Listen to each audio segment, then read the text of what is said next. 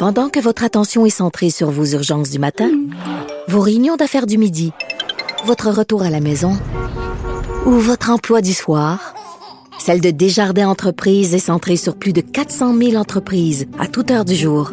Grâce à notre connaissance des secteurs d'activité et à notre accompagnement spécialisé, nous aidons les entrepreneurs à relever chaque défi pour qu'ils puissent rester centrés sur ce qui compte, le développement de leur entreprise.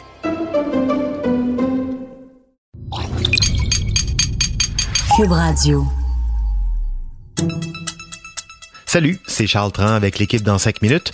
On s'intéresse aux sciences, à l'histoire et à l'actualité. Aujourd'hui, on parle météo. Est-ce qu'on est capable de faire la pluie et le beau temps? Je veux dire, chasser la pluie quand ça nous arrange pas et faire pleuvoir sur les champs de tomates quand c'est nécessaire. Ce serait pratique, hein? Et si oui, à plus grande échelle, comme on est responsable des changements climatiques, est-ce qu'on va essayer de refaire geler le Groenland?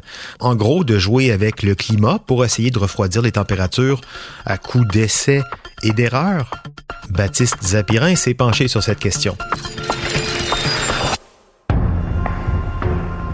Contrôler la météo, c'est pas un délire récent de la science moderne. Ça fait longtemps que les humains essayent, avec euh, plus ou moins de succès. Plutôt moins d'ailleurs. Dans l'ancienne Rome, par exemple, on traînait une pierre sacrée dans les rues en cas de sécheresse pour faire venir la pluie. Alors ça marchait, hein, surtout quand il y avait des nuages gris à l'horizon et du vent de face.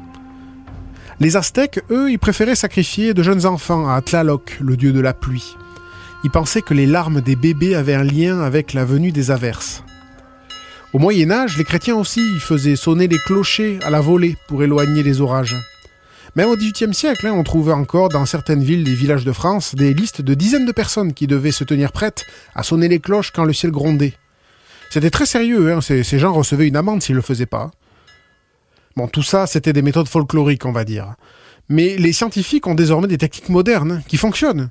Par exemple, refroidir les nuages on injecte dans des nuages des particules réfrigérantes qui vont forcer la création de gouttelettes. Alors la Chine est une grande spécialiste de ça, c'est la plus grande productrice de pluie artificielle au monde. Aussi, une entreprise britannique promet aux futurs mariés une réception ensoleillée. Pas une mince affaire en Grande-Bretagne. Hein. La technique, c'est pulvériser un laxatif dans les nuages, pour les forcer à se vider ailleurs. Alors le laxatif, c'est en fait un aérosol chimique, un l'iodure d'argent. Ça aide les gouttes d'eau dans les nuages à grossir plus vite, pour tomber plus vite. On peut donc contrôler l'endroit où va tomber la pluie, euh, pas au-dessus du mariage s'il vous plaît. Contre le brouillard, on utilise des hélicoptères. Le brassage de l'air créé par les hélices chasse le brouillard et la brume, notamment dans les aéroports. Mais ça, ce sont des méthodes pour lutter contre des petits phénomènes météo. Contrôler la météo à grande échelle, refroidir la température globale de la planète, est-ce qu'on sait faire ça? Pas encore en pratique. En théorie, par contre, les scientifiques ne manquent pas d'idées. On appelle ça la géo-ingénierie. Certains pensent par exemple à contrôler les ouragans avec des satellites.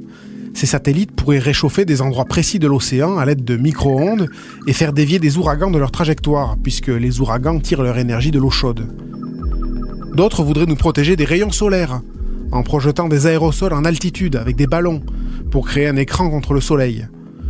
Des projets sont à l'étude aux États-Unis et en Grande-Bretagne d'ailleurs. À noter que la nature fait ça très bien toute seule hein, déjà, avec ses volcans.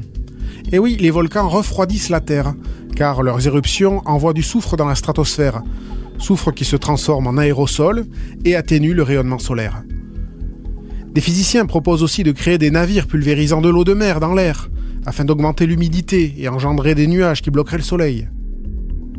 Ajouter du fer dans les océans pour faire grandir les algues qui capteraient plus de CO2, envoyer des miroirs géants en orbite pour dévier les rayons du soleil, des idées extrêmes, voire euh, carrément infaisables, hein, ça, ne manque pas. Mais est-ce que c'est à faire? On a déjà déréglé le climat sans faire exprès, parce qu'on ne comprenait pas les conséquences de nos actes. Si on met les mains dedans, est-ce qu'on va pas faire encore pire? Question légitime, merci Baptiste. Le principe de précaution, hein, ils appellent ça comme ça. C'est comme pour le nucléaire. Les Japonais pourraient nous en parler. Merci donc Baptiste et merci aussi à Gilles Brien, chroniqueur météo du Journal de Montréal, notre grand pourvoyeur d'infos sur tous les sujets qui touchent de près ou de loin à la météo. Pour en savoir plus en 5 minutes, on est partout sur Internet.